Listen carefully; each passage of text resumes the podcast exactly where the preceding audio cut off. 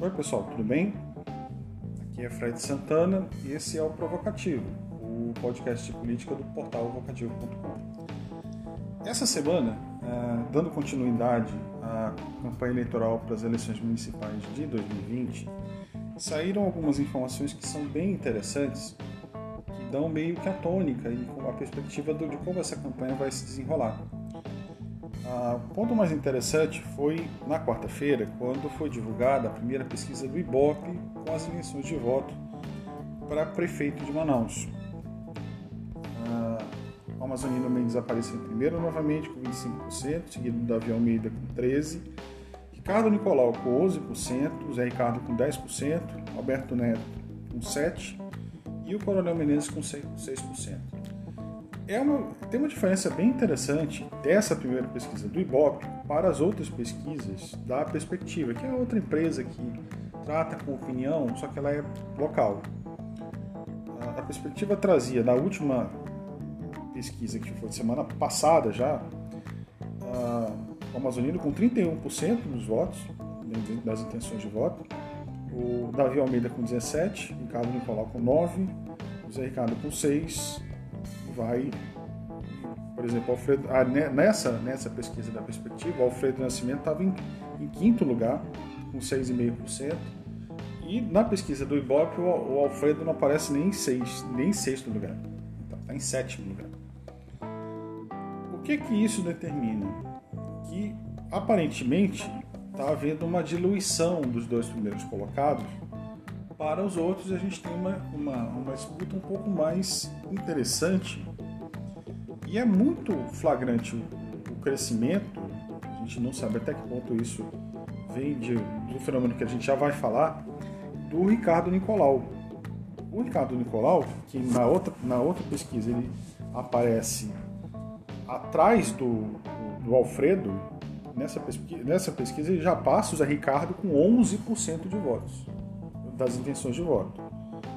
A, a, a, a possível explicação para isso talvez esteja na internet, porque na terça-feira foi divulgado uma, uma pesquisa, também está no vocativo, quem quiser, tá, a matéria está lá explicando bem como, está essa distribuição, que dois dos maiores candidatos que estão conseguindo, que estão gastando com divulgação na internet, conseguindo mais engajamento, é, um deles é justamente o Ricardo Nicolau, vem investindo semanalmente em redes sociais mais de 10 mil reais. Talvez esse crescimento nas intenções de voto esteja relacionado com esse tipo de engajamento, que mostra mais do que nunca a importância das redes na eleição desse ano, ainda que não necessariamente pelo, pelo WhatsApp, por exemplo, as correntes de WhatsApp, mas a própria a divulgação da marca, o conhecimento da, da, da identidade do candidato provavelmente vai fazer essa diferença. Nota-se que o Zé Ricardo do PT, mesmo fazendo uma campanha ativa na, na, na rua, ele vem caindo. Né? Provavelmente a força do antipetismo também ainda é muito forte que você aí já, já vai colocar mais um fator nessa questão daqui a pouco. Então, agora, o que foi muito curioso é que o candidato que tem maior, maior engajamento, maior é, é, gasto semanal com publicidade na internet é o capitão Alberto Neto. Que nessa semana foi divulgado que a fanpage dele no Facebook, por exemplo, tem quase um milhão de curtidas.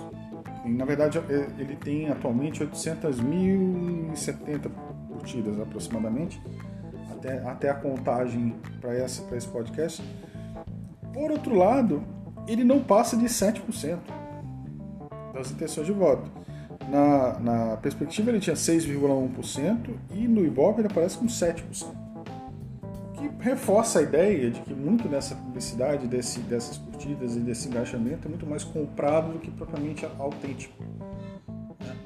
E aí a gente coloca o contraponto, que apenas engajamento de, de redes sociais, ou apenas a movimentação nas redes sociais, não necessariamente significa intenção de voto. Então, é, é preciso observar com muito cuidado essa a sequência da campanha, porque até aqui o desempenho dele é pífio. Aliás, os bolsonaristas vão muito mal, por sinal. O Adriano Menezes não consegue passar dos 6% nas duas pesquisas. Desempenho dos dois é bem fraco até aqui. E o que, o que vai de contraponto ao outro item que a gente tem que comentar essa semana, que foi a divulgação na, na quinta-feira de uma outra pesquisa do IBOP sobre a aprovação dos gestores atuais do país, né, da capital e do estado. A Wilson Lima realmente é um fenômeno negativo. Ele conseguiu diluir toda a aprovação que ele tinha em menos de dois anos de mandato. Né? Os escândalos e a, gestão do estado da pandemia foram decisivos. Ele tem 68% de, de classificação ruim, péssima na sua gestão. Nesse ritmo, eh, ele vai, ele está sepultando a carreira política dele no primeiro mandato. Dificilmente ele vai conseguir se recuperar, até porque surgiram mais escândalos, mais detalhes de, da, da investigação da Operação Sangria que envolve o governador. Então a tendência é que a gente tenha um desfecho bem ruim para o Wilson Lima, tanto politicamente quanto criminalmente nos próximos meses. Né?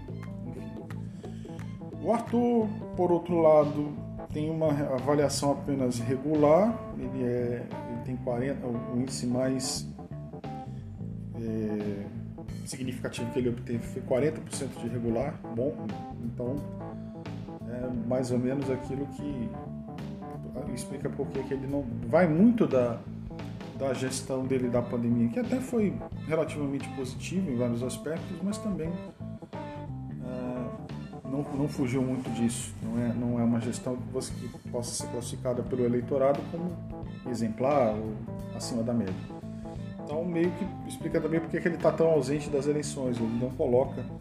Ele também não é procurado por nenhum candidato porque a popularidade dele não é exatamente significativa.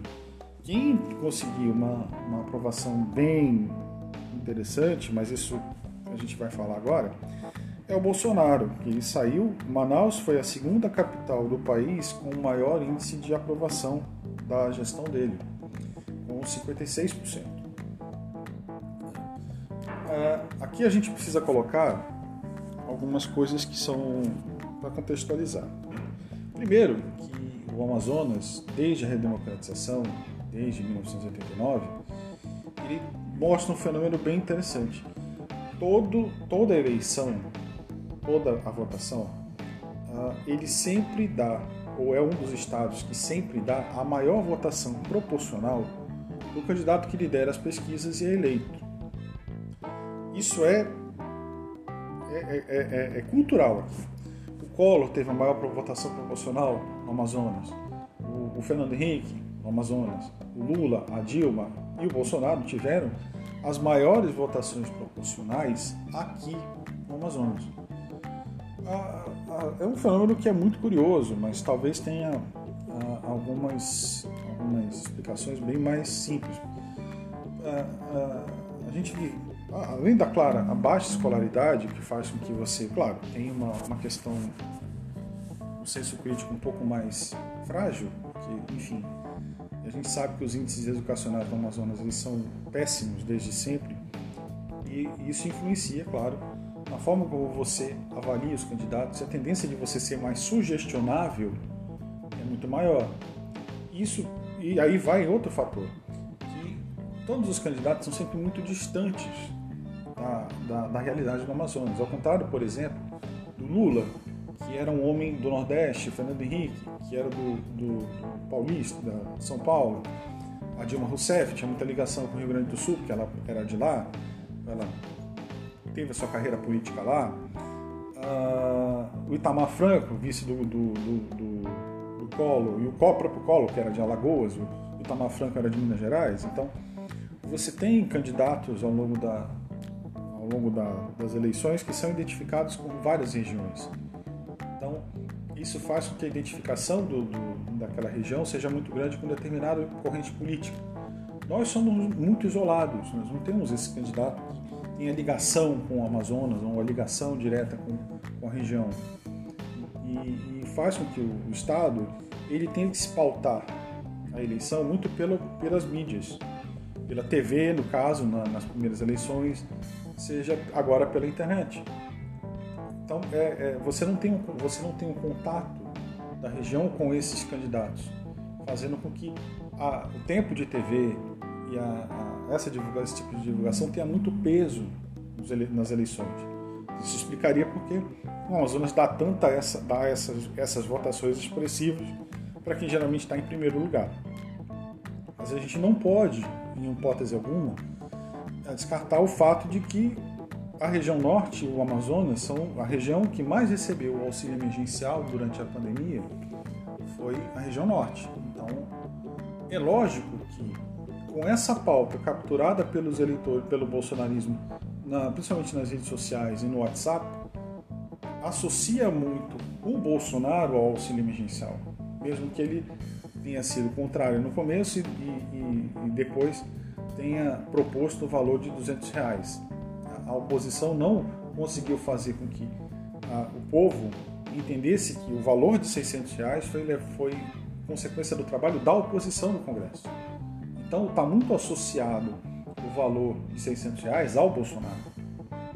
Então, tá, com a, a, o estado do Amazonas sendo um dos que mais recebeu esse benefício, e consequentemente foi o que teve a, maior implementação da sua renda, é lógico que isso vai ser convertido em uh, apoio ao Bolsonaro. Não tem como, isso é, é uma consequência inevitável. Até porque também uh, o estado do Amazonas é o estado que mais tem população na informalidade. É o que mais sofreu é, economicamente com essa, com essa pandemia. Tanto que isso se refletiu, e a gente fez uma matéria sobre isso também, na insegurança alimentar da população.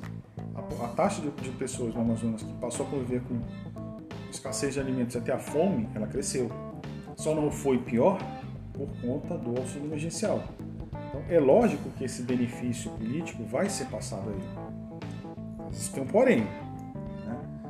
Já houve a diminuição do benefício. Já houve a diminuição do benefício em dezembro ele termina, não tem mais auxílio emergencial. E se esse apoio vem com força por conta da, do auxílio, a tendência é que ele também vá por conta do fim do auxílio a aprovação do Bolsonaro, que agora é muito grande por causa disso, pode sofrer um revés nos próximos meses. A gente precisa observar isso, esse fenômeno com muito cuidado. Talvez seja isso explique também porque ele fica meio distante das eleições municipais. O próprio apoio ao Coronel Menezes, que ele gravou em uma das suas lives, não foi exatamente um apoio efusivo, não foi uma, uma participação, não é uma campanha pesada do Bolsonaro para apoiar o, o, candidato e isso se reflete na, nas pesquisas que o Coronel Menezes vai com um desempenho muito fraco. Ah, vamos observar como é a campanha se movimenta essa semana. Ah, fiquem atentos ao, à cobertura que o Vocativo vai continuar fazendo no seu site. Tenham todos uma boa semana. A gente se vê na próxima, se tudo, se Deus permitir. Até logo, um forte abraço e até mais.